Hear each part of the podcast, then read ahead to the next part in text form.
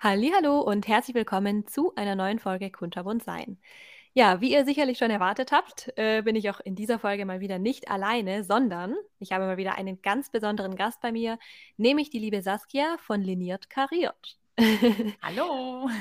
Viele von euch kennen sie sicherlich und sie wurde mir auch von einigen Seiten wärmstens empfohlen, äh, weil ich nämlich nach einer Lehrperson gesucht habe, die sich auch mit dem Thema Neurodivergenz gut auskennt und viele von euch lassen sich da sehr, sehr gerne von ihrer Seite inspirieren. Und ja, vielleicht willst du dich erstmal selber kurz vorstellen, für alle, die dich noch nicht kennen. Ja, äh, erstmal vielen Dank ähm, für die Einladung in den Podcast. Ich freue mich sehr, sehr, auch über dieses Thema jetzt mal so ein bisschen differenzierter sprechen zu können. Ähm, das habe ich noch gar nicht so oft im Podcast, habe ich festgestellt.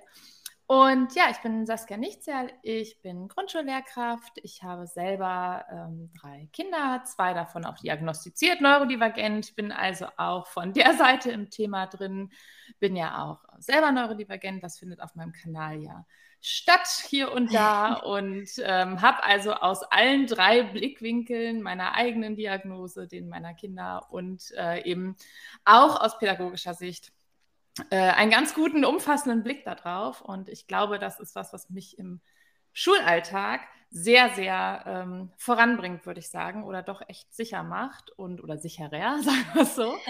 und äh, genau, auf meinem Kanal äh, rede ich darüber und rede ich über Veränderungen im Bildungssystem, gebe Impulse, was quasi jetzt schon im Kleinen passieren kann, um dieses System, das ja doch sich sehr langsam mitbewegt, ähm, was dieses System besser machen kann, ähm, von Elternseite, von Lehrkraftseite. Und ganz wichtig dabei ist mir halt, ähm, Perspektiven zu eröffnen für Individualität in Schule, für ja, unterschiedliches Lernen in Schule und mhm. ähm, ja auch so diesen Blick auf ähm, den einen richtigen Lernweg sozusagen zu öffnen. Und da fällt ja der ganze Bereich der Neurodivergenz total rein. Und da hoffe ich, gute Impulse geben zu können. Genau, und das mache ich so den lieben langen Tag vor mich hin. Sehr genial. Also die guten Impulse sind auf jeden Fall da.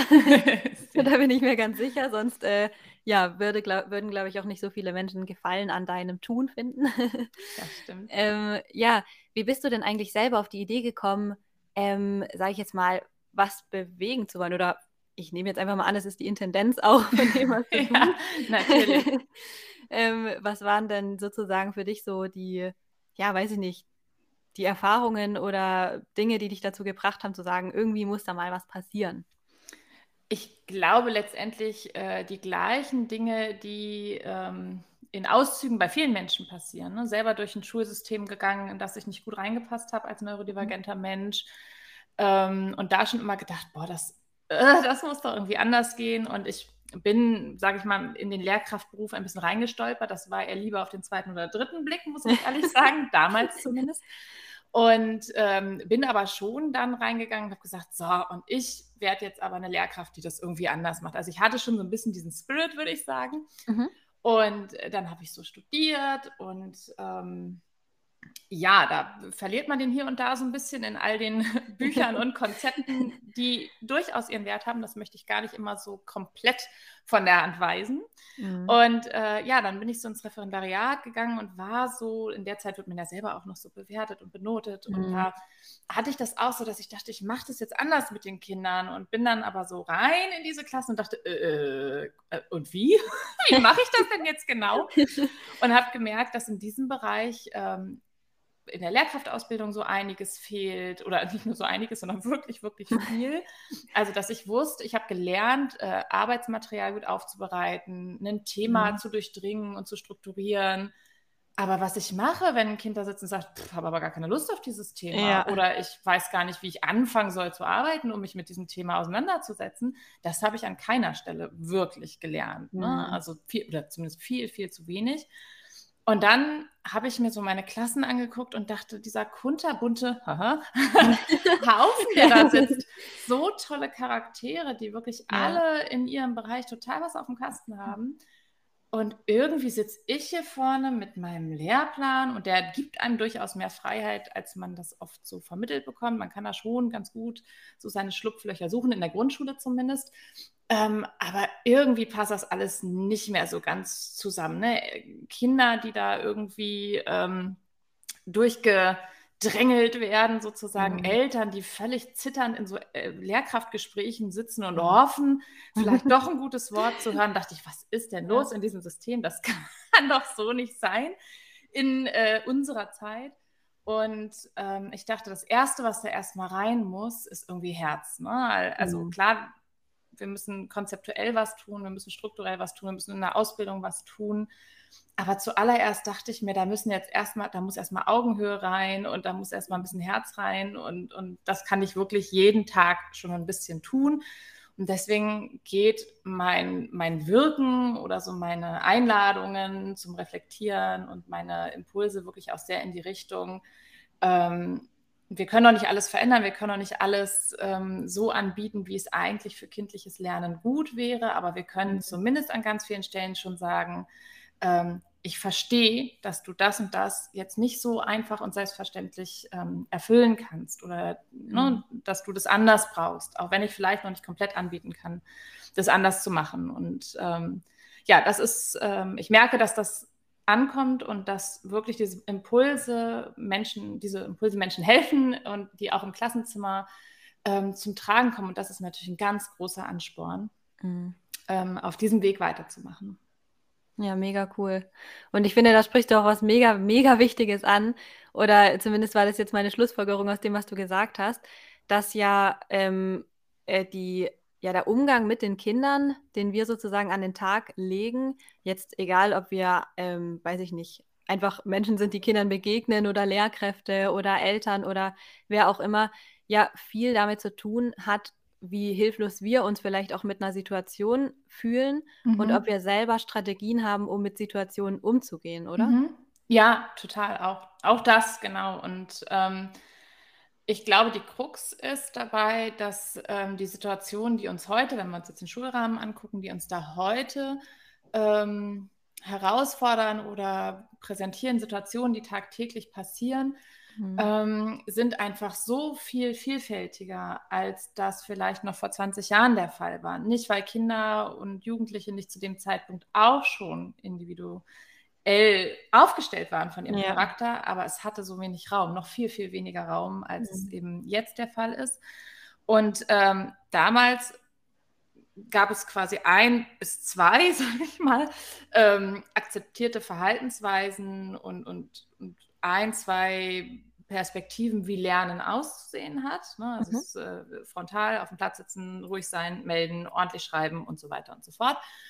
Und ähm, wenn ich quasi den Rahmen so eng fasse, dass mir nur eine bestimmte Anzahl an Situationen passieren kann, weil, die, mhm. weil der Rahmen so, so eng ist, dann brauche ich natürlich auch nicht so viel Sicherheit und nicht so viele Handlungsperspektiven, sondern dann habe ich ja so ein, zwei Verhaltensweisen, bei denen ich weiß, die will ich und die sind okay, alles andere ist nicht okay.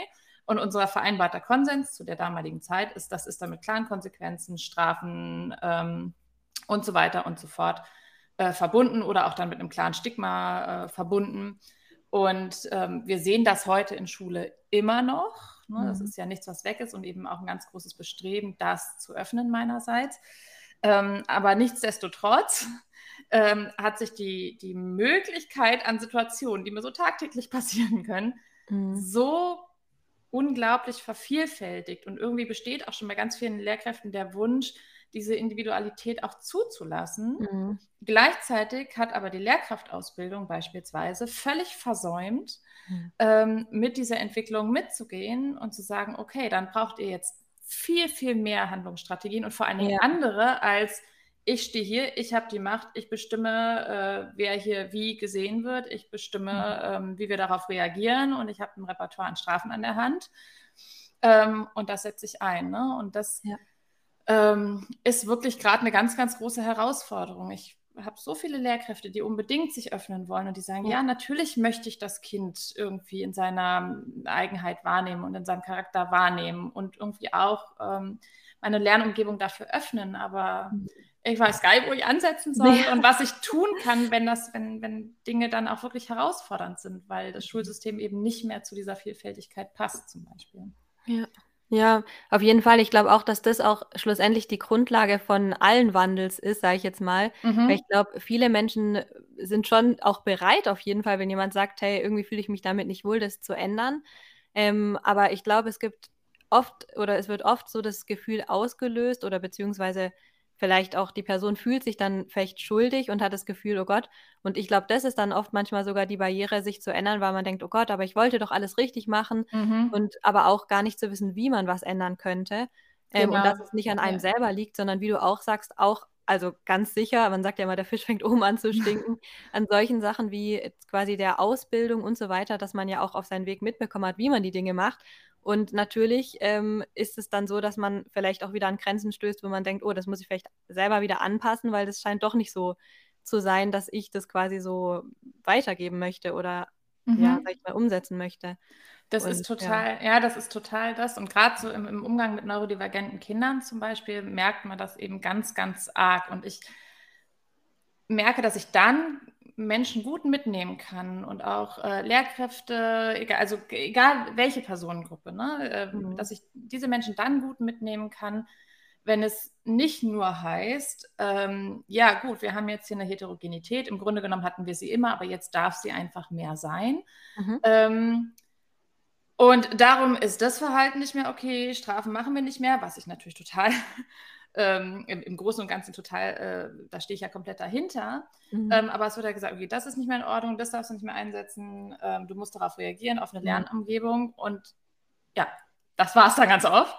Und ich merke schon, wenn das dann natürlich bei, bei Lehrkräften, die sich in ihrem Arbeitsalltag ganz oft unsicher fühlen, das ist eines der grundlegendsten Gefühle von Lehrkräften, Unsicherheit mhm. und Angst, ähm, was falsch zu machen, mhm. Angst, weil es immer irgendwie zu viel ist an Anforderungen, Angst, dass plötzlich mal was ganz Wichtiges hinten runterfällt, mhm. was man übersehen hat oder so weiter. Ähm, das merke ich in meiner täglichen Arbeit mit Lehrkräften total. Unsicherheit ist ein ganz großes Ding. Und mhm. in dieser Unsicherheit kommt noch jemand und sagt, naja, das, was du gerade machst, ist auch nicht so ja. richtig in Ordnung. Ja. Und ich glaube, da ist, da, da, das ist total menschlich, dann zu sagen, öh, aber das ist doch mein Auf letzter Strohhalm. Ich finde schon irgendwie, ja. ich sehe schon irgendwie, dass das vielleicht nicht ganz optimal ist. Und ich habe auch das Gefühl, ich komme damit nicht so richtig weit, aber es ist besser als nichts. Mhm. Und es verschafft mir so ein bisschen Sicherheit. Und ähm, wenn man, darum ist Veränderung ist ganz anstrengend, ist immer ganz anstrengend und ganz viel Arbeit. Sein Mindset zu ändern ist ganz viel mhm. Arbeit, seine Perspektive zu ändern ist ganz viel Arbeit. Und in so einem unsicheren System mhm. und in so einem unsicheren Beruf, für den wir eben nicht gut ausgebildet sind, muss man einfach so sagen, ähm, ist das noch mehr der Fall. Und dann hilft es total zu sagen, okay, aus den und den Gründen, versetze dich mal in diese Perspektive, kann der Weg wirklich schwierig für das Kind sein. Aber schau mal, wenn du das und das machst, ja. ähm, dann kommst du vielleicht weiter. Ne? Also wirklich ja. direkt mit an die Hand geben, das da könnte ein Weg sein. Nicht nur das nicht, sondern das wäre eine Alternative. Und ich finde, dann kriegt man doch viele Lehrkräfte ähm, absolut in so eine ganz, ganz offene, reflektierte Haltung und in dieses, lassen wir uns doch mal drauf ein. Auf jeden Fall. Das hat ja auch wieder viel mit Motivation zu tun, wenn man es jetzt mal so psychologisch betrachtet. Mhm wenn man gar nicht weiß, wie soll ich was umsetzen. Mhm. Also dann ist man ja auch nicht wirklich, also klar, du hast ja auch schon gesagt, das hat jetzt vielleicht weniger an sich mit Motivation, sondern mehr mit Unsicherheit zu tun. Aber wenn einem natürlich nur der das oder der Grund aufgezeigt wird, warum man etwas nicht tun soll, ist es halt schwierig zu wissen, was man dann tun soll ja. oder wie man dann das andere umsetzen soll. Und ja, wir sind ja alle auch nur Menschen, die halt auch Strategien brauchen, um schlussendlich was umsetzen zu können. Vor allem, wenn wir vielleicht vorher einen anderen Weg immer hatten. Ähm, von daher ist das echt, glaube ich, mega, ja, cool, was du machst einfach. Ja, vor allem, weil du ja selber, äh, ja, und vor allem, weil du ja selber Lehrerin bist. Und mhm. vor allem, ich glaube, das ist immer echt ein guter Punkt, weil wenn einem jemand anders von außen sagt, so, oh, das ist alles schlecht, dann mhm. ist es mhm. vielleicht auch schwierig, sage ich jetzt mal, wenn man denkt, so, naja, vielleicht weißt du auch gar nicht, wie es als Lehrerin ist für mich oder als Lehrer. Mhm. Ähm, dann ist es, glaube ich, unglaublich schön. Wahrscheinlich auch, wenn man das von der eigenen Seite sozusagen an die Hand bekommt. Jemand, der selber die Unsicherheit vielleicht kennt oder so. Ja, absolut. Also ich bin total offen für Impulse aus jeglicher Richtung. Ich habe in meinem Weg als Lehrkraft so viele wichtige Impulse auch aus ganz anderen Richtungen bekommen mal. Mhm. Das auf jeden Fall. Aber wenn es darum geht, wirklich ähm, konkret im Klassenzimmer zu arbeiten und dafür Impulse an die Hand zu geben, also wirklich auch mit dem, hey, liebe Lehrkräfte, das und das könnt ihr mhm. tun, dann ist es schon ganz gut, da an der Basis zu sein. Und ich würde auch nie irgendwas empfehlen, was ich nicht selber für mich auch gut so erprobt habe und wo ich gemerkt habe, hey, das, das bewährt sich wirklich. Ne? Das, dazu, ich sehe das ganz als, also meine Reichweite und auch das, was ich so mache, als ganz große Verantwortung meinerseits. Und da ist es mir ganz wichtig, dass ich da nichts irgendwie raushaue, ähm, was irgendwie nett Zahlen generiert oder was gerade so ein nettes Thema ist. Und Neurodivergenz ist ja zum Beispiel gerade ein ganz, ganz ähm, populäres Thema. Ja. Ähm, was einfach ähm, wirklich, wo, wo, es darum geht, irgendwie Reichweite zu generieren oder was auch immer, sondern wirklich ähm, Impulse gibt, diesen Kindern ähm, eine gute Begleitung zu sein, eine gute mhm. Lernbegleitung, aber auch eine gute Entwicklungsbegleitung zu sein. Und äh, darum ist das schon alles immer selber erprobt sozusagen ja. und auch wirklich ähm, äh, hat auch ein Fundament, aber eben auch ein Erfahrungsfundament. Und gleichzeitig lade ich immer dazu ein, wirklich auch als Lehrkraft nicht so sehr Material zu jagen und zu sammeln. Das mhm. hat auch seinen Wert, aber wirklich mit ganz offenen Augen ähm, durch den Alltag und durch das Leben zu gehen, weil so Impulse habe ich wirklich aus den unterschiedlichsten Bereichen manchmal gekriegt, wo ich dachte, ah, das, das ist ja ein total wichtiger Gedanke, den kann ich mit ins mhm. Klassenzimmer nehmen. Total schön. Ja, richtig cool. ja. Äh, und was würdest du dann sagen, macht schlussendlich eine gute Lehrkraft aus? Oder ja, was heißt, das ist jetzt wieder so auf die Person bezogen, aber wenn wir mal lieber den äh, guten Unterricht, was würdest du sagen, sind so die Learnings auf deinem Weg, wo du sagen würdest, das, das ist wirklich wichtig, ähm, das möchtest du gerne ja, tagtäglich irgendwie übermitteln. Ui, wie viel Zeit hast du? ähm, also die Frage nach der guten Lehrkraft ist ja, da könnte ja. also, da könnte ich ein Buch drüber schreiben und vielleicht tue ich das gerade. Ähm, Stimmt. Äh, ja, das wollte ich auch noch sagen. Du hast jetzt noch ein Buch, gell?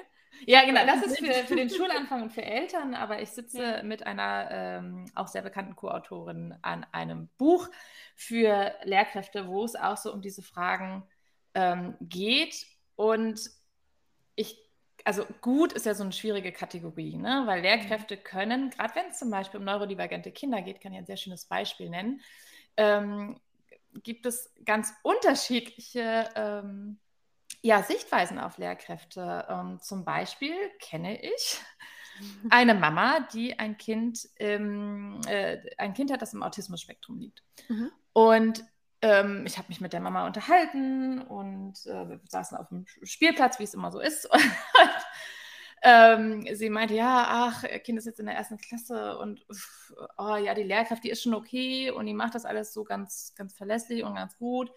Aber die ist so, so reserviert und so kühl und sie kommt gar nicht so richtig mit ihr, sie wird mit ihr nicht so richtig warm, das ist so gar nicht ihr Typ sozusagen, ne? Und das ist nicht so die Wellenlänge und sie hätte sich für ihr Kind das ja nur gerade vielleicht auch ein bisschen mehr Unterstützung braucht, einfach eine Person gewünscht, die da so ein bisschen mehr ja, Empathie transportiert und so ein mhm. bisschen ja, wärmer ist, sag ich mal. Und ich so, mhm, mhm, mhm.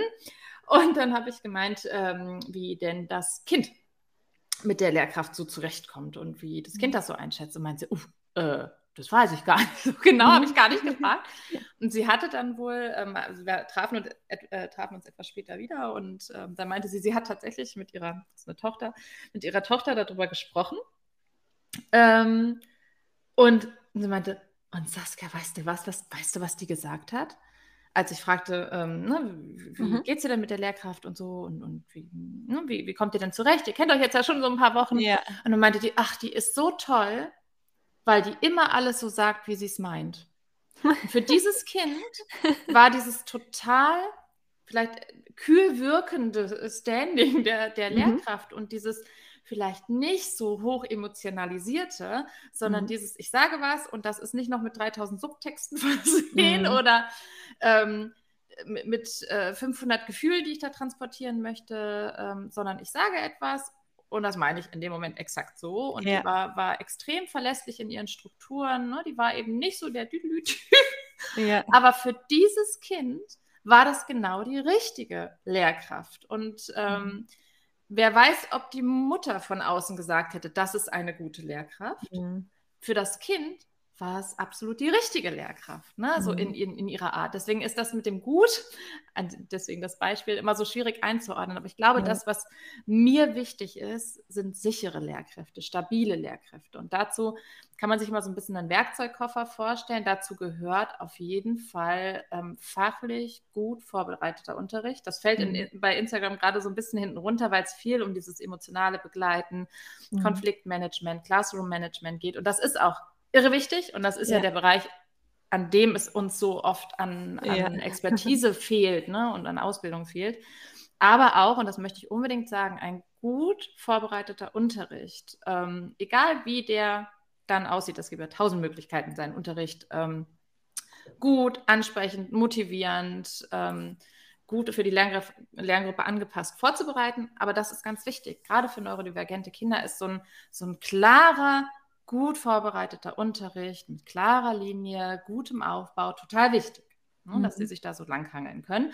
Und man selber auch weiß, jetzt kommt der Schritt, jetzt kommt der Schritt. Mhm. Ich habe mein Material hier auch schon liegen und nicht, wie ich manchmal. das ist echt noch meine Achillesferse so, oh, äh, das liegt noch im Lehrkräftezimmer, das hole ich mal schnell. Ne? Also ich versuche ganz, ganz arg dran zu arbeiten, aber auch das ist eben ein wichtiger Pfeiler. Mhm. Ein zweiter wichtiger Pfeiler, für den ich mich extrem einsetze, ist die Arbeit mit sich selbst. Mhm warum piekst uns manches Verhalten von Kindern viel mehr an als anderes Verhalten? Was ja. ist da in uns los? Also warum ähm, könnte ich bei manchen Dingen sofort an die Decke gehen hm. und habe überhaupt keine Geduld oder Frustrationstoleranz? Und warum stört mich anderes Verhalten viel weniger? Ähm, wie war eigentlich meine eigene Schulbiografie? Wie nehme ich bestimmtes Verhalten wahr? Wie sind meine Glaubenssätze? Ne? Hm. Und das sind, das ist so, so wichtig, und das sage ich auch immer meinen ReferendarInnen, beschäftigt euch so viel wie irgendwie möglich mit euch selbst. Lernt euch richtig, richtig gut kennen. Wenn ich weiß, warum mich ein bestimmtes Verhalten viel schneller wütend macht als ein anderes oder warum es mir bei einem bestimmten SchülerInnenverhalten viel schwerer fällt, mhm. unten zu bleiben, dann kann ich damit auch viel bewusster umgehen und bin nicht mehr so ausgeliefert, ne, dieser Emotion ja. so ausgeliefert ja. und kann viel sicherer reagieren, weil ich weiß, ah, okay, ich weiß, da kommt was Herausforderndes. Okay, jetzt muss ich einmal tief durchatmen. Jetzt ist der ja. Moment, wo ich Strategie XY brauche. Ne? Und das kann ich nur dann bewusst tun, wenn ich mich kenne und wenn ich das weiß. Und deswegen ist das ein ganz wichtiger Pfeiler. Glaubenssätze gehören da eben auch mit rein. Und ähm, dann ist ein wichtiger Pfeiler, eben habe ich eben schon gesagt, Konfliktmanagement. Mhm. Konflikte, und ich nehme das mittlerweile wirklich so wahr, Konflikte finde ich mittlerweile ganz, ganz wichtig. Und ich begrüße die, mehr oder mhm. weniger. Vielleicht nicht jeden. es braucht natürlich nicht, um Gottes Willen, jeden riesigen Konflikt. Und ich meine damit auch nicht die völlig eskalierenden Dinge. Die, die, das muss natürlich nicht unbedingt sein. Das wünsche ich mir nicht unbedingt. Ähm, aber mhm. so diese ganzen vielen kleinen Alltagskonflikte, die sind so wichtig und daran kann man so, so viel lernen und wachsen. Braucht es Wissen, um wie gehe ich jetzt mit so einem Konflikt um? Welchen Satz kann ich sagen? Welche Strategie fahre ich hier? Wie bleibe ich sicher und stabil, während da irgendwie 30 Augenpaare auf mich gucken? Und ja. dazu braucht Strategien und ähm, ja, dann eben ein gutes Wissen um all die Dinge, die da im Klassenzimmer passieren und um all die Charaktere, die da sitzen. Ne? Ich um ein Kind im Autismus-Spektrum gut und stabil zu begleiten, muss ich darüber was wissen. Ja. Und muss ich eine Idee davon haben, wie die Gehirne dieser Kinder funktionieren, was ihnen schwerfällt, warum ihnen das schwerfällt, dass das keine Absicht ist. Ähm, um ein Kind mit ADHS gut begleiten zu können, muss ich ein gewisses Fundament an, an Wissen auch haben in diesem Bereich. Ne? Ich kann nicht therapeutisch wirksam sein. Das ist äh, auch gar nicht meine Aufgabe als Lehrkraft. Aber ich muss diese Kinder ebenso sicher durch die Schule begleiten ähm, wie jedes andere Kind auch. Und da brauche mhm. ich ähm, ein Wissen, was da passiert, ein Wissen um Stärken, um Herausforderungen, um da eben gut ansetzen zu können. Und das ist jetzt mal so ein, es gibt noch viel mehr Werkzeuge in diesem Werkzeugkasten, aber ja, das, das sind jetzt mal so ein paar ähm, Pfeiler. Und wenn man sich das dann eben anguckt, sagt man ja, okay, in diesem Unterrichtsbereich, oh, ja, ja, da bin ich vielleicht darauf vorbereitet worden aber bei diesen ganzen anderen Sachen, wann hatte ich denn Zeit für Selbstanalyse? Wann hatte ich denn Zeit mhm. für, für Gespräche, Supervisionen Total. und sowas? Wann habe ich Dinge über Neurodivergenz gehört? Über, auch das muss ja nicht nur mal der Bereich sein. Wann mhm. habe ich ähm, Dinge über Förderschwerpunkte gelernt, wenn ich jetzt nicht selber Förderschullehrkraft bin, sondern eben im Grundschulbereich. Ja. Ne? Und ähm, das ist eben wirklich äh, auf jeden Fall noch sehr defizitär in der Ausbildung, aber wäre um so, also wäre unglaublich wichtig, um uns sicher zu machen. Ja. Ja, echt. Also ich finde, es sollte eigentlich jeder irgendwie in jedem Beruf, der irgendwie mit Menschen stattfindet, einfach viel mehr vermittelt werden. So dieses, wie reflektiere ich mich eigentlich selbst?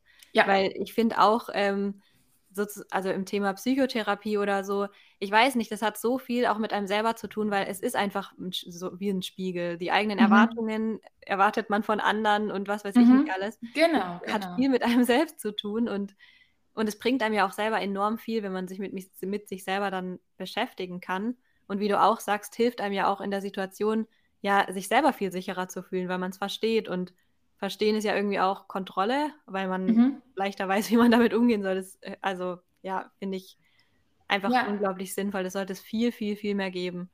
Und gerade da, wo wir Menschen begleiten, ne? also ja, ich glaube, das ist, wie du sagst, das ist für jeden Menschen wertvoll, sich mit sich ja. selbst zu beschäftigen, egal in welchem Berufsumfeld. Ja. Aber da, wo wir Menschen begleiten, vor allen Dingen Menschen, die noch sehr, sehr arg in ihrer Entwicklung stecken, auf ihrem Entwicklungsweg sind, und die wirklich gerade im Grundschulbereich noch sehr zu uns schauen und mhm. uns als Leuchttürme brauchen, ne, ist es unglaublich wichtig, ähm, viel Wissen in bestimmten Bereichen zu haben, aber eben vor allen Dingen auch Wissen um sich selbst und dann wieder eben äh, Wissen um andere und mhm. all die Dinge, die es so geben kann, ja. ähm, um dieses Verständnis aufbauen zu können. Und dieses Verständnis ist in diesem Bereich, ne, ich kriegst so oft die Frage, ja oh Gott, was soll ich denn noch alles machen? Mhm. Verstehe ich auch. Wir haben eben wirklich ein riesen Anforderungsprofil ja. in unserem Beruf.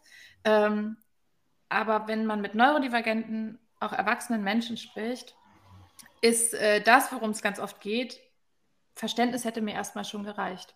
Mhm. Äh, ich brauche gar nicht das ganze Silbertablett aus tollen Angeboten und passgenauen Dingen. Ja. Natürlich wäre das der nächste Schritt. So, ne?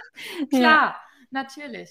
Aber ähm, ganz, ganz wichtig ist dieses, ich sehe das und ich, ich, ich weiß, dass du gerade nicht anders kannst. Und ich weiß, dass du gerade überhaupt nicht gegen mich gehst mit, also ne, nicht absichtlich ja. gegen mich handelst zum ja. Beispiel. Und um stabil reagieren zu können, ist das so der allerwichtigste Schritt. Und ich habe eine Idee, was da gerade bei dir los ist und ich weiß, das ist nicht ein äh, bewusster Schlag gegen mich quasi. Das ist so ein ganz wichtiger Punkt. Ja, mega. Einfach dieses gesehen werden. Absolut, darum geht es ja. ja. Bis ja, ins hohe, hohe Erwachsenenalter. ja, das stimmt.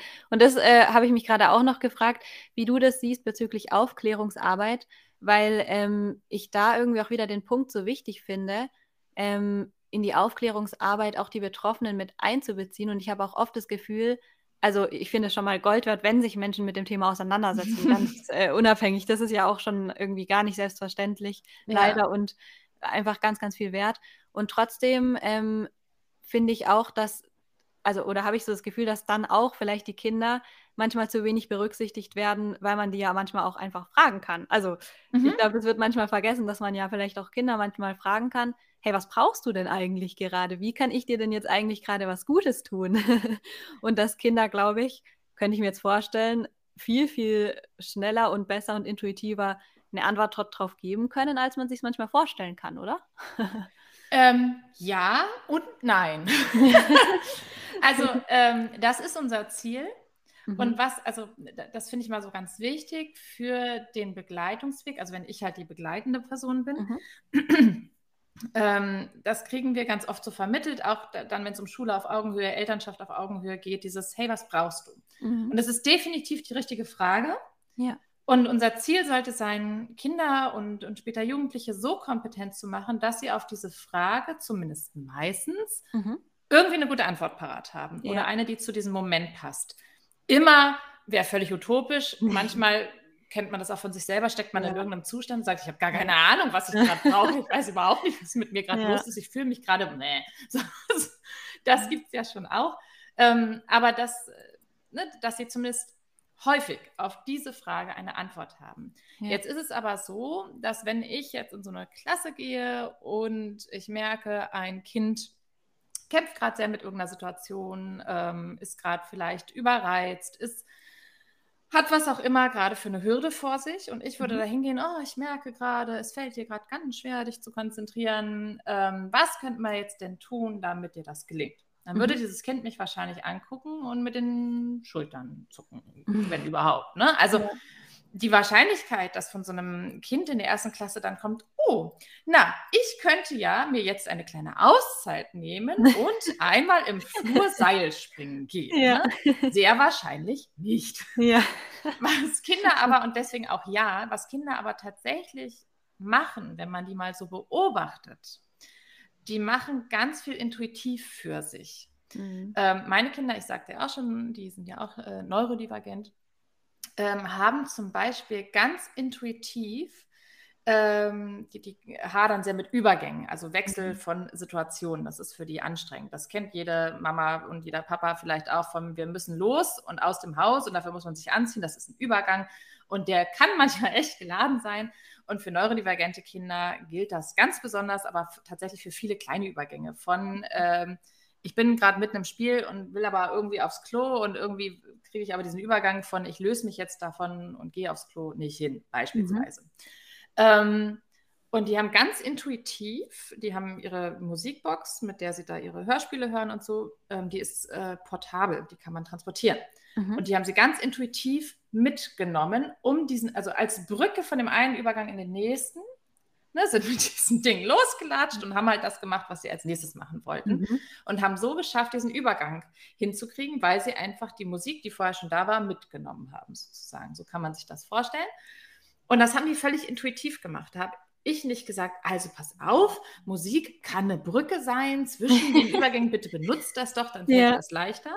Sondern es ist vielmehr so, dass wir Lehrkräfte, das wäre wieder ein ganz wichtiges Werkzeug oder auch wir Eltern, ähm, gute BeobachterInnen sein müssen. Mhm. Und Kinder tun intuitiv ganz viel, eben nicht bewusst. Ne? Deswegen kann man die eben auch nicht fragen, oh, und ja. was könntest du jetzt, was brauchst du jetzt und was könntest du jetzt tun? Ja, Sondern man kann den Worte auch fassen, gell? Ja. Genau, also man muss einfach ähm, vor allen Dingen beobachten oder ne, ich lade dazu ein, zu beobachten und da merke ich ganz oft, das Kind in der Klasse zieht sich, also es ist wirklich, es ist so, Kinder, die das brauchen, ziehen sich instinktiv und intuitiv ihre Mütze über den Kopf oder ihre Kapuze mhm. über den mhm. Kopf. Ganz klassisches Beispiel. Und ähm, dann ist meine Aufgabe, das wahrzunehmen mhm. und dem Kind ein Signal zu geben. Hey, sag mal, und mit dem Kind, also das Kind in das Bewusstsein zu bringen nicht immer sofort und in jedem Moment schaffe ich nicht, ne, das ist völlig utopisch, aber wenn ich merke, ein Kind tut das vermehrt, mhm. hinzugehen und zu sagen, sag mal, ähm, fühlt sich das gut an, wenn du die Mütze, äh, ne, wenn du die Kapuze mhm. aufsetzt? Ja. Mhm. Ich habe das Gefühl, ne, oder ich beobachte, dass du dich dann besser konzentrieren kannst. Wie schätzt du das ein? Mhm. Ah ja, doch, ja. Oder das Kind beschreiben lassen, wie, wie es ist, wenn es da unter dieser Kapuze ist. Ja, dann höre ich alles andere nicht so. Oder mhm. das können die dann nämlich richtig gut. Das ist mhm. dann der Moment, in dem sie gut erzählen können und beschreiben können. Und da in dem Moment, wo ich das ins Bewusstsein hole und sage, schau mal, war, warum du das tust, was das mit dir macht und an welcher Stelle dir das hilft, dann ist es im Bewusstsein. Und dann kann ich, wenn das nächste Mal so eine Konzentrationsphase ist, die schwerfällt, sagen, hast du eine Idee, was dir jetzt helfen könnte? Ach, meine Kapuze. Zack. ne? Also ja. das, ist, das ist tatsächlich ähm, der Weg und das vergisst man ganz oft, Lehrkräften mit auf den Weg zu geben. Man gibt ihnen diese Was brauchst du Frage und die ist auch toll. Die ist genau die richtige Frage. Was brauchst du jetzt? Was kannst du jetzt anderes tun, mhm. als dein Blatt zu zerknüllen, Störgeräusche zu machen, was auch immer? Mhm. Was kannst du jetzt tun, um deinem Bedürfnis nach Ruhe und oder dieser Überforderung irgendwie entgegenzugehen? Ähm, das ist genau die richtige Frage, aber man muss Kinder auch anleiten, darauf eine Antwort zu haben. Und die haben sie intuitiv, aber man muss ihnen zeigen, ähm, also man muss sie da ins Bewusstsein holen, ihre Strategien sichtbar machen. Und mhm. wenn sie eine Idee von Strategien haben, dann kann man auch mal neue reinspielen und sagen, hey, ich hätte noch was, wir können ja das mal ausprobieren, wie wäre das? Mhm. Und dann können die darauf bewusst und äh, zurückgreifen. Und das ist ja das, was wir möchten, gerade, also für alle Kinder, aber natürlich ganz besonders für die Kinder, die da ähm, mehr Unterstützung brauchen. Crazy. Ich habe gerade so voll den Wow-Effekt. ich finde es richtig intelligent. Ja, also total, weil ich meine, man kennt es ja selber als neurodivergente Person, dass man oft nicht so bewusst in seiner Welt lebt, sage ich jetzt mal. Also mhm. man ist nicht so achtsam mit sich und das geht einem ja auch im Erwachsenenalter so. Ja. Dementsprechend würde man das ja selber auch intuitiv nicht merken. So, ich setze mir jetzt gerade meine Kapuze auf, mir wird alles zu viel. Ähm, ich weiß nicht, gerade auch so mit dem Thema Aleximythie und so, dass man dann vielleicht mhm. generell noch eher Schwierigkeiten hat, solche Zustände wahrzunehmen oder so. Ganz genau, da braucht es von außen jemanden. Genau, mhm. ich finde es mega schlau. Also vor allem auch klar, nicht zu fragen, weil dann das wieder in Worte zu fassen ähm, und die Lösung zu haben, ist manchmal schwierig, aber das zu spiegeln und mhm. wahrzunehmen, also ich finde, das repräsentiert so das Wort Begleitung einfach ja. zu 100 Prozent. Also, genau. dass man Menschen nicht berät, sondern oder ihnen sagt, wie sie zu ja, sein oder was sie zu tun haben, sondern man begleitet sie, man beobachtet sie, man spiegelt sie und hilft ihnen dann selber zu reflektieren und dann auf eine eigene Lösung zu kommen. Also Genau, ja, das ist tatsächlich das, was wir Lehrkräfte im fachlichen Bereich lernen. Kinder sollen sich ja mit diesem Lernstoff ne, möglichst ja. eigenaktiv auseinandersetzen. Nicht ich präsentiere hier irgendwie den, den Text, den sie noch lesen und, und auswendig lernen sollen, im mhm. besten Fall sollte das nicht mehr so sein, ja. äh, sondern dieses, hey, ich biete dir an, ich habe hier das, ich habe die Lernumgebung vorbereitet und du gehst jetzt mal auf die Suche sozusagen.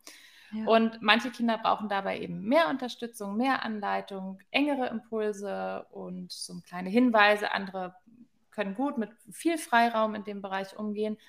Und dieser Ansatz, ähm, den das ist tatsächlich auch ähm, dieses, wenn es dann um emotionale Begleitung oder um Strategievermittlung geht, in dieser Persönlichkeitsentwicklung, sozial, emotional und so weiter, dann habe ich diesen Ansatz definitiv aus dem therapeutischen Bereich. Wie gesagt, wir wirken nicht therapeutisch oder das darf auch nicht unser ne, Anspruch sein. Dafür sind wir einfach nicht ausgebildet. Ja. Das fände ich fahrlässig. Mhm. Aber wie gesagt, das war ein Impuls, den ich mal nicht von der Lehrkraft hatte, sondern von meiner eigenen Ergotherapeutin. Ich oh, habe eine Ergotherapie ja. gemacht ähm, oder äh, mache sie auch immer noch, ähm, um gut mit meiner ADHS zurechtzukommen oder besser damit zurechtzukommen. ja. Und sie meinte, dass, dass der Ansatz immer ist, mit dem, möglichst viel mit dem zu arbeiten, was schon da ist. Denn bei Kindern wie Jugendlichen, wie Erwachsenen ist schon ganz viel da, weil diese Strategien intuitiv laufen. Und wenn man auf sich guckt, egal ob neurodivergent oder nicht, haben wir ganz oft schon so, so kleine Dinge im Alltag, die uns helfen. Ne? Wenn ich sage, mhm. also so, ach, jetzt muss ich meine Steuererklärung machen, das fetzt ja überhaupt nicht. oh, wie ja. kann ich denn diese Situation so ein bisschen so gestalten, dass ich mich etwas mehr motivieren kann? Ich mache mir einen Kaffee. Ja. Ich, ich gucke nach vorne und denke, okay, wenn ich das geschafft habe, dann habe ich einfach Zeit für was Schönes. Also los geht's. Ne? Also wir benutzen als erwachsene Menschen schon ganz viele dieser Strategien. Kinder, wie gesagt, die sowieso noch viel sehr mit sich so irgendwie ne, und, und, und sehr so im Moment leben, nutzen das fast noch mehr. Mhm. Aber es muss halt ins Bewusstsein, weil dann sind sie wirklich nutzbare Strategien. Und das habe ich von meiner Ergotherapeutin als Impuls so mitbekommen. Ich dachte, ja, Genau, ich hatte genau den gleichen Moment wie du gerade so. Ja, das macht, na klar, das macht ja total Sinn. Total. Und äh, genau, das kann man einfach unglaublich gut mit ins Klassenzimmer nehmen. Ja, und, und vor allem, ich finde, das repräsentiert auch total viel Wertschätzung und ja. Vertrauen, weil das finde ich immer, gerade als neurodivergente Person, ähm, hat man ja oft so viel Schwierigkeiten, sich zu vertrauen, also den ja. eigenen Emotionen zu vertrauen und zu sagen so, hey, machst du das eigentlich gerade intuitiv, um das und das zu tun? Also, und mhm. in der Situation hätte ich jetzt genau das Gegenteil erwartet und genau das hast du, glaube ich, in letzter Zeit auch vermehrt gepostet, gell? Zum Beispiel mhm. sowas wie, wie, mit Mützen und auch mhm. Jogginghose mhm. hattest du, glaube ich, was ge genau. gemacht. Da, dass man vielleicht als Lehrkraft das ja auch als so, oh, die Mütze kommt im Unterricht ab, das ist nicht gut oder ich weiß nicht, ob das vielleicht auch sich respektlos anfühlen kann für manche Lehrperson, dass man denkt, mhm. oh, man muss das jetzt unterbinden oder so. Und genau das Gegenteil, ähm, finde ich, ist total, eine, also repräsentiert total viel Vertrauen in das Verhalten von einer Person, dass man sich selber mhm. gerade also was Gutes tut damit. Und das finde ich auch ein richtig schönes Symbol für die Person, der man das kommuniziert einfach. Absolut. Und daran hängt eben das, was ich vorhin auch gesagt habe, um sich darauf einzulassen, auf dieses, mhm hey, nutzt du gerade vielleicht eine Strategie, die dir gut tut und die gar nichts damit zu tun hat, mich irgendwie bloßzustellen ja. oder gegen mich zu gehen. Dazu muss ich mich eben von Glaubenssätzen trennen ja. können und muss ja. ich mich öffnen. Und das ist anstrengend, ne? sich sein sein Weltbild ein Stück zu verändern. Das hängt da ja wirklich dran. Und da geht es ja wirklich darum, ähm, aus diesem Ich bin die erwachsene Person, deswegen weiß ich, was gut für dich ist. Ne? Mhm. So sind wir in der Regel alle noch groß geworden. Und das war und ist bis heute ja doch noch ein sehr hartnäckiger Gedanke. Und an manchen Stellen hilft mir mein, meine Lebenserfahrung sicherlich. An manchen Stellen weiß ich durch meine Lebenserfahrung schon mehr als ein Kind, absolut. Aber auch diese Perspektive, und das hat auch mit Augenhöhe zu tun, ähm, zu sagen, aber du bist du und du kennst dich. Mhm gut und das, was dir gut tut, spürst du viel mehr als ich. Ja. Ich kann unterstützen, ich kann anbieten, ich kann reflektieren, aber letztlich merkst du in deinem Körper und in dir selber, was dir in diesem Moment gerade hilft. Und darauf greifst du zurück. Und meine Aufgabe ist, ist zu schauen, sind das manchmal Strategien, die vielleicht nicht so gruppenkompatibel sind. Ne? Wenn meine mhm. Strategie ist, mit Anspannung und Nervosität umzugehen, indem ich immer rumbrülle sozusagen oder in die Klasse ja. schreie, dann ähm, habe ich trotzdem Verständnis dafür. Ich weiß, du tust gerade was für dich. Für dich ist das gerade ein Ohr weg mit der Anspannung. Jetzt geht es mhm. mir besser als vorher. Ähm, aber diese Strategie ist für andere Kinder wirklich anstrengend oder auch für mich ja. selber anstrengend. Vor allen Dingen für mich selber kann ich ja argumentieren. Mhm. Und ähm, dann ist meine Aufgabe eben zu sagen, mh, hm, haben wir da vielleicht an der Stelle eine andere Möglichkeit, dass du nicht das machst, sondern etwas, was vielleicht für mich nicht so schwierig ist auszuhalten oder für andere Kinder nicht so schwierig ist auszuhalten. Ähm, aber dazu, wie gesagt, muss ich mich eben lösen von diesem Ich weiß, wie Lernen auszusehen hat und ich weiß, was dir gut tut und, und was du machen musst, sondern auch zu sagen, ich weiß was, und du weißt was. Ja. Und wir spielen das an der richtigen Stelle aus. Und ähm, dafür muss ich mich trennen von dem, was ich vielleicht mhm. in meiner Biografie ganz lange als den einzig richtigen Weg gelernt habe und auch verstehen, dass dieses Kind ein ganz anderer Mensch ist als ich und dem vielleicht ganz andere Dinge helfen. Ja, total. Das erinnert mich jetzt gerade auch an eine Podcast-Folge, die ich mit einem Psychotherapeuten aufgenommen hatte.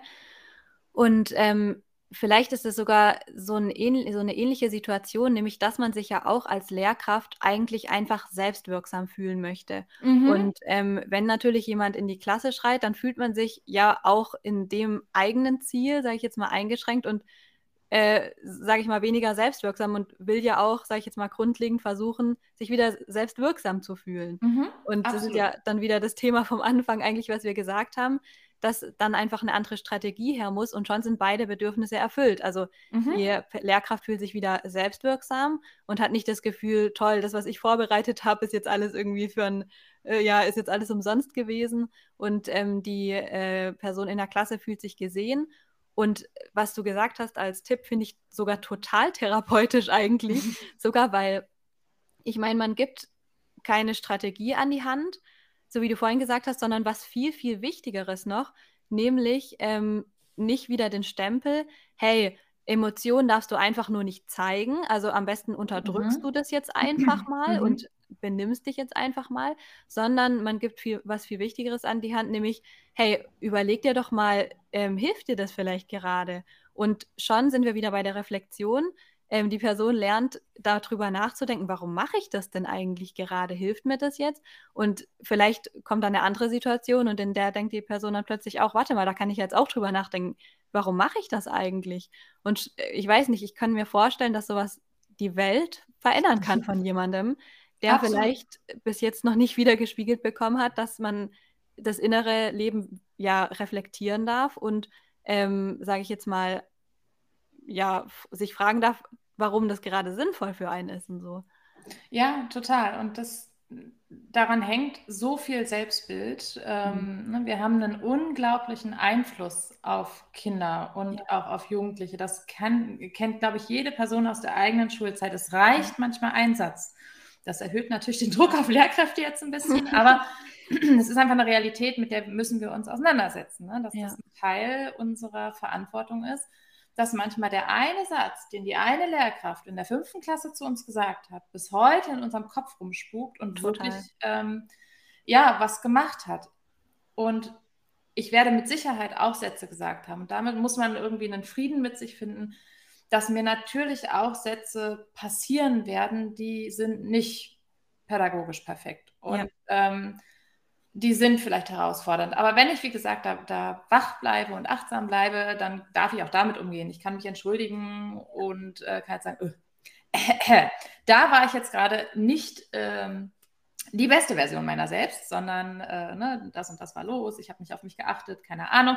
Es gibt ja tausend Möglichkeiten, mit Kindern und Jugendlichen darüber zu sprechen. Ach, wir haben so viel Verantwortung als Lehrkräfte. Mhm. Und ich finde das auch, ähm, also wie gesagt, es erhöht an der einen Stelle den Druck ein bisschen, aber da muss man eben verzeihend und milde mit sich sein. Wir sind eben Menschen. Gleichzeitig haben wir da auch unglaublich viele Chancen, einem Kind wirklich was für sein Leben mitzugeben. Nicht ja. nur fachliche Lerninhalte, sondern ich denke mir, wenn ein Kind nach vier Jahren, die es bei mir im Klassenzimmer sitzt, in Niedersachsen habe ich die Kinder vier Jahre lang, mhm. Ähm, wenn ein Kind weitergeht, das hinterher weiß, was es richtig gut als Stärke ausspielen kann, in welchen Dingen es ein besonderes, ähm, ja, eine besondere Stärke hat und in welchen Dingen es vielleicht Unterstützung braucht, aber da schon eine Idee davon hat, dass es dem nicht ausgeliefert ist, sondern dass es damit bewusst umgehen kann und dass es auch selber etwas tun kann, um sich da zu unterstützen. Und äh, was auch immer das sein mag, dann ist schon ganz, ganz, ganz viel passiert. Dann geht da nämlich ein Kind ähm, aus meinem Klassenzimmer in das nächste Klassenzimmer mhm. und ähm, hat nicht das Gefühl, permanent passe ich nicht, permanent mhm. störe ich andere Menschen, permanent bin ich eine Belastung für andere Menschen, permanent gelingen mir die einfachsten Sachen nicht, ne? Also, sondern wirklich ein, hey, das gelingt mir total gut, das hab, äh, so das holpert manchmal ein bisschen, da brauche ich Unterstützung, das gelingt mir nicht so gut wie, man, wie vielen anderen vielleicht. So, so ein Gesamtbild davon zu haben und damit auch offen und ehrlich umzugehen, das ist ganz wichtig, dass wir uns auch angucken, wo wir Unterstützung brauchen, wo unsere Entwicklungsfelder sind und das ist ein ganz wichtiger Teil und nichts Schlimmes und Schlechtes. Und dann eine Idee davon zu haben, damit umzugehen, ähm, ist ein, ein hohes Ziel, aber da können wir Lehrkräfte wirklich schon viel mit auf den Weg geben. Doch, tatsächlich, das merke ich sehr. Und ich glaube, das kann so viel verändern, weil für mich ist das, was du gerade erzählt hast, das Ebenbild für diese typische ADHS, ähm, Hoffnungslosigkeit und Depression. Mhm. Und das, was für mich hinter dem gesteckt hat, ähm, nämlich genau das, dass man das Gefühl hat, nichts bewirken zu können, weil man das Gefühl hat, ähm, diese Stempel, ich bin einfach zu blöd, ich bin einfach zu mhm. faul, ja gerade der Punkt ist, warum die Diagnose für viele Menschen so viel Wert hat, dass man mhm. nämlich plötzlich versteht, warte mal, mein Gehirn funktioniert einfach anders, ich brauche vielleicht einen anderen Weg, dann kann ich ja doch was verändern. Endlich habe ich ja doch irgendwie noch eine Handlungsmöglichkeit und fühle mich nicht mehr hoffnungslos und irgendwie, ja, weißt du, wie ich meine? Ja, ja, absolut. Und ich finde, das verändert halt unglaublich viel. Also ich finde, es kann also sehr, sehr viel verändern. Es kann Leben verändern, ganz sicher. Und ich meine, ich glaube, das ist einfach ein ganz wichtiger Punkt, warum so viele neurodivergente Menschen auch mit Depressionen und was weiß ich nicht allem mhm. zu kämpfen haben, dass wir uns oft so hilflos fühlen und das Gefühl haben, nicht handlungsfähig zu sein, weil wir das Gefühl haben, wir müssen uns einfach nur anpassen und dürfen ähm, nicht auf unsere Bedürfnisse hören, weil sie vielleicht nicht verstanden werden, weil sie anders sind, weil sie falsch sind. Und ähm, das ist auf jeden Fall unglaublich viel wert. Ja. Dem, ja. ja, das ist, das ist eben ähm, genau das, was ich vorhin sagte mit diesen Strategien. Ne? Wenn mhm. das Schulsystem und das klassische Bild von Lernen, das klassische System und das klassische Bild von Lernen passt in den allermeisten Fällen nicht zu neurodivergenten Kindern. Das ist einfach so.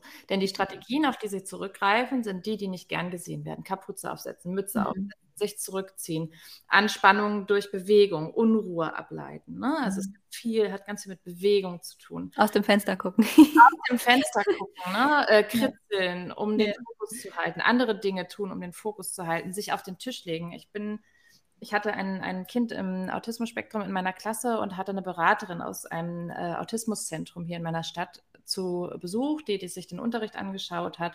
Und es war völlig klar, dass sie hinten, also es ging ne, es gar nicht immer so leicht, so das machen ich Lehrkräfte nicht so gern, so das, das Öffnen und kommt doch rein und schau das mal an und gib mir mal Feedback. Ähm, einerseits wollen wir das, gleichzeitig ist das natürlich auch eine Herausforderung. Ja, das glaube ich.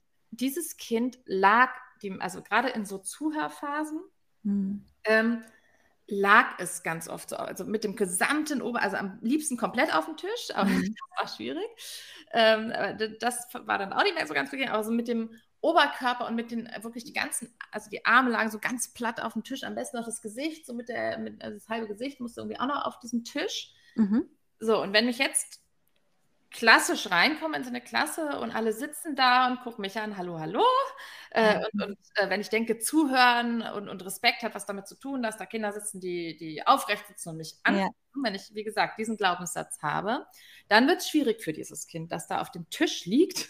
Ja. Äh, Kopf irgendwie zur Seite, damit äh, der, der Kopf auch noch ganz viel Fläche abkriegt. Und ähm, ja, dann könnte ich jetzt anfangen, das durchzusetzen. Mhm. Dieses Kind macht aber was in dem Moment, was ja, wie gesagt, für ihn äh, oder für dieses Kind intuitiv gut ist. Und diese ähm, Person, die da wirklich seit Jahren Kinder begleitet, meinte, das ist äh, Körperspüren. Das ist ganz viel mhm. Fläche haben, das ist Beruhigung, das ist Runterfahren, das ist äh, Aufmerksamkeit halten, das ist im ja. Das ist sogar der Inbegriff von respektvollem Verhalten, weil dieses Kind sagt, oh, da kommt jetzt Frau Nichtse in die Klasse, der möchte ich zuhören können. Mhm. Also lege ich mich hier hin, damit ich das wirklich. Ja. Und wenn ich da, also ne, was da für eine Front aufeinander knallen würde, wenn mhm. ich dieses Verständnis und dieses Wissen darum nicht hätte, wenn ich sagen würde, du verhältst dich gerade respektlos, ja. ich möchte, dass du dich richtig hinsetzt, ähm, versus du bist gerade extrem respektvoll mir und meinem Inhalt gegenüber, weil du einen Weg suchst, mir maximale Aufmerksamkeit zu schenken, die, die für dich maximal möglich ist. Und was das mit einem Selbstbild von einem Kind macht, wenn ich da äh, sogar hinterher vielleicht noch hingehe und sage, das hat ja richtig gut geklappt gerade. Hey, ich mhm. konnte fünf Minuten das, was ich heute ganz dringend erklären musste, konnte ich super erklären. Du hast ruhig da gelegen, zugehört, ähm, ne, hast auch äh, an die anderen Kinder vielleicht gedacht, dass die da leise zuhören können. Ganz klasse, richtig stark von dir. Ähm, versus, öh, was war das wieder? Mhm. Und das sind das ist eine kleine Situation. Und wenn die sich häufen, ne, was da, das, das wissen alle erwachsenen neurodivergenten oh, Menschen, was sich da für ein Selbstbild formt.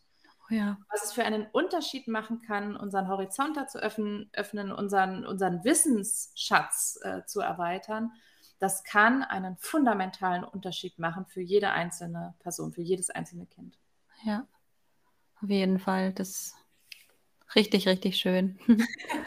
ja, und vor allem, man denkt sich immer so, ich hatte letztens eine Podcast-Folge ähm, mit einer Person, die äh, über einen Lehrer berichtet hatte, der sie zum Beispiel vor der Klasse öffentlich bloßgestellt hatte und eben ihre Dyskalkulie nicht ähm, anerkannt hat, sondern im Gegenteil eben vor der Klasse noch gesagt hat, die, diese Person kriegt hier die Diagnose und will hier eine Extrabehandlung haben und so weiter. Und das war für sie in ihrem ganzen Leben sehr, sehr prägend, was ihr dieser Mensch irgendwie mit vielen Dingen angetan hatte. Und ich finde aber auf der anderen Seite müssen wir auch sehen, wie viel wir nicht nur durch Schlechtes bewirken können in jemand für das ganze Leben, sondern auch umgekehrt, weil genauso viel können wir halt auch bewirken mit einem Satz, äh, der entweder negativ ist, aber der eben auch positiv ist. Und ähm, das hat so viele Auswirkungen und halt natürlich als Lehrperson und mit, Kindern sowieso, aber auch, wie wir mit allen anderen Menschen umgehen. Total. Also ja. ganz egal, mit wem wir sprechen, äh, wenn uns jemand von Dingen erzählt, wie es ihm geht und was weiß ich nicht alles, ich glaube, das ist auch genau das gleiche Prinzip, dass wir viel zu oft darüber oder denken, dass wir immer wissen, was für jeden gut ist. Und Ganz ge genau, das ist ja. Ja, und dass wir auch als Lehrkraft, ne? ja so, gerade als Lehrkraft ist ja quasi so, so ein Teil unserer Aufgabe, ne? So ja. Kinder voranzubringen. Und da verstehe ich, dass man schnell auch in dieses Bild abrutscht. Habe ich vollstes Verständnis. Ja. Ne? Das ist mir mal ganz wichtig. Ganz viel Verständnis, nicht nur für die neurodivergenten Kinder und jegliches Kind in der Klasse. Mhm.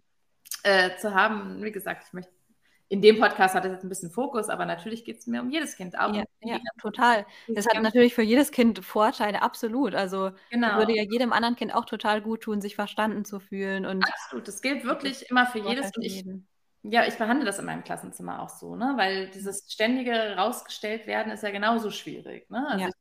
in meinem Klassenzimmer versuche ich schon zu vermitteln, hier sehe ich euch alle, Mann, und es gibt Phasen, da braucht, brauchen bestimmte Kinder mehr Unterstützung. Es gibt Phasen, da wirst du vielleicht wieder mehr Unterstützung brauchen. Mhm. Und ich kann nicht immer 30 auf einen Schlag gleich gut im Blick haben. Ja. Das geht gar nicht und das kann man mit Kindern sehr gut besprechen. aber ich versuche immer zu schauen, wer braucht mich gerade besonders und ja. gar nicht so sehr, weil da Diagnose so und so drüber steht. Wir gehen mit Diagnosen sehr offen und ehrlich um. Ich finde mhm. äh, dieses, oh, und es soll keine Schublade werden. Nö, aber man darf das durchaus einfach nennen und es ist einfach eine, eine, Erklärung für bestimmte Dinge, eine ganz sachliche Erklärung und ähm, hat bei uns, das ist auch überhaupt nicht blöd. Ähm, äh, stigmatisiert oder so. Es wird ganz mhm. oft umgegangen. Aber es ist schon dieses, es gilt am Ende ja für, für jedes Kind. Jedes Kind soll sich da äh, verstanden fühlen. Ähm, gleichzeitig ist mir es auch immer für Lehrkräfte wichtig, ne? weil das mhm. Bild von Lehrkräften, gerade wenn es darum geht, vielleicht etwas herausfordernde Verhaltensweisen zu begleiten, ist ja nicht das Beste. Ne? Das ist immer so, oh, und dann ist die hier böse und da wird nur auf Defizite mhm. und das macht die Lehrkraft nicht gut ähm, unabhängig davon, dass es wirklich schwer ist, sich in diesem Bereich weiterzubilden. Wir sind nicht ausgebildet, aber es ist auch echt schwer, sich da gut weiterzubilden. Ich habe es wirklich versucht. ähm, das ist nicht einfach, möchte ich wirklich einfach mal sagen. Ja. Ähm, und ähm, es ist eben nicht leicht, so, so, so Dinge, mit denen man in meinem Fall jetzt schon 36 Jahre lang groß geworden ist und ich bin mhm. ja auch durch eine bestimmte Zeit gegangen und bin auf eine bestimmte Weise aufgewachsen, sich von diesen ganzen Sachen zu trennen und zu sagen, okay, dann gilt es jetzt komplett andersrum, mhm. ähm, ist nicht einfach und ich finde ganz wichtig, wirklich viel Verständnis für Lehrkräfte zu haben. Eine Lehrkraft, die ganz defizitorientiert guckt im Sinne von, okay, das gelingt noch nicht, das gelingt noch nicht, das gelingt noch nicht. In den allermeisten Fällen steht überhaupt nicht dahinter, hier irgendeine Macht auszuüben oder ein Kind in die Pfanne zu hauen. Mhm. ich möchte nichts übersehen. Ich möchte dieses Kind bestmöglich fördern und, und mhm. in diesen Dingen unterstützen. Und dazu muss ich ja ganz doll hingucken, was nicht gelingt. Ja. Kleine Krux an der Stelle ist, dass der Blick viel zu sehr darauf geht und da schnell hinten runterfällt, was dem Kind gelingt. Ja, stimmt. Ähm, ja. Aber auch da möchte ich unbedingt nochmal so zum Schluss quasi mhm. die Lanze brechen und einladen, auch Lehrkräfte, auch Lehrkräften dieses Verständnis, was wir uns für die Kinder wünschen, ähm, entgegenzubringen. Denn in, ich sage, weiß ich, 95 Prozent der Fälle mhm. sitzt eine Lehrkraft mit den allerbesten Intentionen. Ne? Es gibt ja. wie jedem Berufsfeld auch die, wo man sagt, naja gut, hättest du vielleicht einen anderen Beruf ergreifen sollen. ja, Aber die allermeisten Lehrkräfte sitzen da mit den allerbesten Intentionen. Auch eine Lehrkraft, die ganz defizitorientiert schaut und mal schaut, oh, das muss doch irgendwie, aber da gilt doch was anderes. Die möchte Sicherheit vermitteln, die denkt ja. an eine gute Lernatmosphäre, die möchte ganz viel fördern und das Kind nach vorne bringen und schaut deswegen eben immer auf das, was noch nicht so gelingt. Das sind ganz, ganz soziale, menschliche und zugewandte Intentionen. Und dann kann man, wenn man äh, dieses Verständnis hat, auf dem guten und Augenhöhen Fundament kann man dann weiterschauen, ob da vielleicht aber nicht ein anderer Weg dann viel schneller oder besser ans Ziel führt. Ja, total. Ja, und äh, was ich auch noch wegen dem Fehler machen sagen wollte, ähm, das du vorhin angesprochen hattest, ich glaube, das ist auch, also mich hat es so ein bisschen daran erinnert, was ich, wo ich irgendwie so über das Thema Diskriminierung oft nachdenke, weil man da ja auch oft, na, ja, falsch hat, äh, äh jetzt habe ich nicht was mit, weil man ja auch oft Angst hat, irgendwie was falsch zu machen. Ähm, und ich glaube, es ist also, wir machen Fehler. Und das ist, glaube ich, auch gar nicht der Punkt, sondern die Frage ist, glaube ich, wie gehen wir danach damit um? Also, weil wenn wir uns selber nicht erlauben, Fehler zu machen, wir machen trotzdem welche, nur wir, danach ähm, sehen wir sie nicht. Und danach lernen wir nicht draus, weil wir uns verbieten, dass wir jetzt einen gemacht haben. Und ich glaube, es ist viel, viel wichtiger, dass wir uns einen Fehler erlauben und ihn dann sehen und ihn dann reflektieren ja. und dann noch daraus lernen, als zu sagen, ähm, ich darf keine Fehler machen, ähm, weil dann können wir halt, glaube ich, die Perspektive, wenn dann jemand sagt, Entschuldigung, aber da hast du einen Fehler gemacht oder Entschuldigung, da fühle ich mich von dem, was du gesagt hast, diskriminiert oder da fühle ich mich nicht mit gut, dann können wir das vielleicht auch nicht zulassen, was uns die Person als Feedback gibt, weil wir ja keine Fehler machen dürfen. Ähm, und ich glaube, das ist auch ein ganz wichtiger Punkt, dass man Fehler auf jeden Fall machen darf und dass wir alle Fehler machen und dass es viel wichtiger ist, ähm, sage ich jetzt mal, ähm, den zu sehen und äh, ja. drüber nachzudenken. In, in, jegliche Richtung, ne? Das ist die Haltung, ja, die wir ähm, Kindern äh, ja vermitteln sollen und die können wir nur vermitteln, wenn wir uns die selber auch erlauben. Ne? Also wenn wir als ähm, Lehrkraft oder auch als Eltern sagen, äh, und, und ich mache auch Fehler und die zeige ich dir. Ne? Also natürlich im, im kindgerechten Rahmen. ja, das muss man ja immer dazu sagen, weil sofort, ja, aber nein, nein, nein, natürlich, also ne, es geht so um diese ganzen Alltagsfehler, Fehlmomente, die passieren. Und ähm, wir vermitteln das Kindern äh, dieses, hey, du darfst auch mal scheitern, völlig okay. Ja.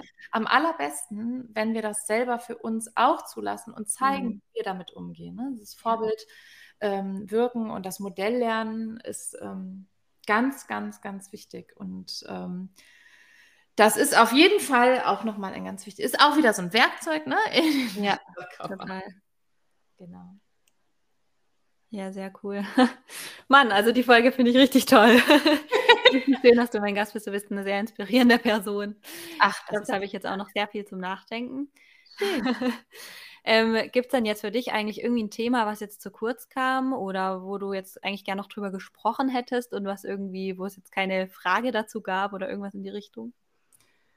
Mm, vielleicht kann man noch mit, mit einbringen ähm, oder Lehrkräfte ermuntern, auch gerne Eltern ermuntern, sich Unterstützung zu suchen. Ne? Wir mhm. gerade so Lehrkräfte und ich beobachte das schon auch im Elternbereich, haben schnell so dieses Einzelkämpferinnentum, ne? dass wir denken, okay, ja, verstehe ich alles, ich muss mich jetzt hier auskennen in allem.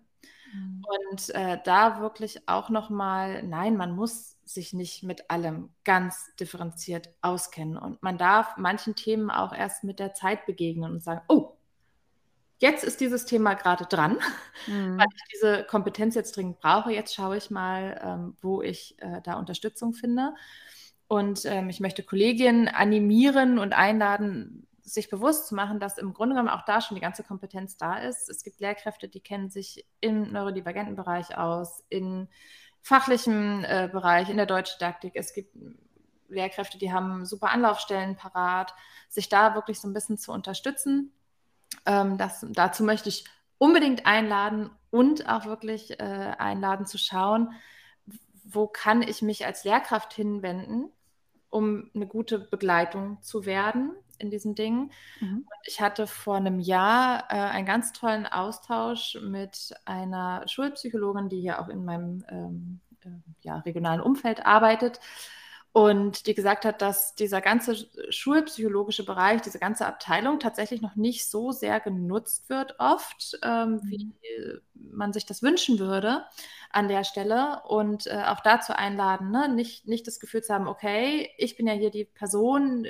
die diese ganze Verantwortung auf den Schultern trägt. Ja, wir sind die Personen, die direkt am Kind sind. Ähm, aber auch wir dürfen uns Unterstützung holen, so wie ich diese Dame aus dem Autismuszentrum ähm, bei mir hatte und gesagt habe, ja, natürlich dürfte sie sich meinen Unterricht mal zwei Stunden anschauen. Hm. Und dann sagen, also äh, wirklich geben Sie mir bitte ganz ehrliches Feedback, was kann ich tun, was, was läuft schon gut, was übersehe ich vielleicht. Also sich für solche Sachen öffnen. Dafür fehlt oft die Zeit, das weiß ich. Ähm, trotzdem in kleinen Schritten hier und da ähm, sich äh, solche Unterstützungssysteme aufzubauen oder sich da irgendwie Hilfe zu suchen, finde ich vielleicht nochmal einen ganz wichtigen Aspekt. Ne? Es geht nicht darum, dass man plötzlich selber das Wissen der ganzen Welt äh, ja. hat und äh, jegliche Handlungsstrategie schon hat. Das ist ein Prozess und äh, ich bin auf dem Weg endgültig ankommen werden wir wahrscheinlich nie. Es wird immer ein Weg bleiben. Zum Glück. ja, genau. Und das, das auch genau so zu sehen. Ne? Ich werde nie in den Moment kommen, wo ich sage, so, jetzt weiß ich alles, jetzt bin ich absolut sicher. Denn am nächsten Morgen gehen wir ins Klassenzimmer und es passiert was, was noch nie passiert ist. Also, ja. ja. Genau. Und das auch wirklich anzunehmen und zu sagen, okay, ich äh, darf auch an dieser Situation wieder lernen und hinterher weiß ich ein bisschen mehr, als ich vorher wusste. Sich ähm, da auch wirklich in eine ja, milde Haltung zu bringen und auch den Druck irgendwie auf einem guten Level zu halten, sage ich mal. Ja. Ja, mega schön. Ja. Das ist wirklich sehr, da steckt sehr viel Wahrheit mal wieder drin. ja, und vielleicht war das jetzt auch schon die eine Sache, aber gibt es irgendwie noch einen Schlusssatz oder irgendwas, was du den Hörer und Hörerinnen noch irgendwie mit auf den Weg geben möchtest? Ja, ähm, den Satz habe ich neulich selber irgendwo gehört. Ich kriege mhm. leider nicht mehr zusammen, wo, wenn es jemand weiß, gerne an mich, damit ich, mir ist immer ganz wichtig, wirklich auch ähm, meine ImpulsgeberInnen äh, zu nennen, wenn, wenn ich irgendwo was Gutes höre. Ja. Ähm, ja, unser Bildungssystem ist definitiv in die Jahre gekommen und da läuft vieles, vieles, vieles ganz verkehrt. Ähm, wir dürfen aber nicht vergessen als Lehrkräfte, dass wir ein Mosaikstein dieses Bildungssystems mhm. bin. Ich bewege mich darin jeden Tag und ich bin ein Teil davon. Und ich habe Möglichkeiten, dieses System, ähm, diesem System ein Stück Positives zuzuspielen, sozusagen. Mhm. Also nicht so in diesem, alles ist blöd, ähm, festzuhängen und das System ist veraltet und im Grunde genommen fährt sich gerade gegen die Wand und das sind Dinge, mit denen müssen wir umgehen. Aber nicht vergessen, dass man selber ein Teil davon ist und dass es auch wenn die ganz großen, wichtigen Strukturen noch fehlen, wir wirklich Berge da versetzen können, manchmal auch nur klitze, das ist ja immer so mein Spruch, manchmal auch nur klitzekleine Kieselsteinchen, mhm. aber dass wir wirklich, wenn in, in jedem Moment, wo sich eine Lehrkraft von einem Glaubenssatz trennt und sagt, okay, es fällt mir schwer, aber na gut, dann mhm. lass die Kapuze auf, mhm. probieren wir es mal, in, in jedem Moment, wo sowas passiert, so eine kleine Situation, ist dieses Schulsystem ein Stückchen besser. Und ähm, das ist so wichtig, da sich nicht klein zu machen, zu sagen, ich mache hier einen Unterschied. Manchmal einen kleinen, manchmal einen ganz großen. Mhm. Aber ich bin selbstwirksam, ich bin auch wirksam für andere und ähm, ich bin ein Teil davon und ich bin ein guter Teil davon. Ja ich glaube, das ist was, was ich unbedingt so als Schlusswort auf den Weg geben möchte. Sehr schöner Satz. sehr, sehr cool, ja. Ja, vielen lieben Dank. Und ähm, genau, ich wollte noch sagen, ich verlinke natürlich auch gerne, also mhm. auf jeden Fall, ich meine, viele werden deinen Kanal sowieso schon kennen, aber dein Instagram-Account und ich glaube, oder hast du irgendwie einen Link zu dem Buch oder so? Dann ja, also äh, genau, das Buch, ähm, äh, vielleicht einfach den Link zum Belz Verlag, die sind immer ganz dankbar, wenn man direkt auf die Seite mhm. verlinkt. Und äh, ja, also wer so Material für so Begleitung sucht, findet es auf dem Blog. Ich habe auch einen Blog, wo, mhm. Ähm, wo gerade viel so Material für ähm, diese Beziehungsarbeit zu finden ist. Ja, cool. ja. Äh, genau, das wären so die drei Punkte. Und im Mai, in drei Wochen, mhm dreieinhalb Wochen, kommt mein erstes Kinderbuch und da wird es wow. um ein neurodivergentes Mädchen gehen, denn die sind oft sehr unterrepräsentiert sehr in cool. äh, der äh, Kinder- und Jugendliteratur. Und äh, ja, das, äh, darauf freue ich mich sehr. Bin ganz gespannt, wie das ankommt. Und äh, das passt vielleicht in das Thema gerade. Sehr genial. Also dann guckt auf jeden Fall mal äh, unter in den Show Notes vorbei und lasst euch weiterhin von der lieben Saskia inspirieren. mich inspirierst du auf jeden Fall. Ach, das freut mich. Das ist ja genau das, was mich antreibt. Ne? Schön. Ja, sehr cool. Und allen anderen wünsche ich heute noch einen wunderschönen Tag. Schön, dass ihr zugehört habt und bis zur nächsten Folge. Tschüss. Tschüss.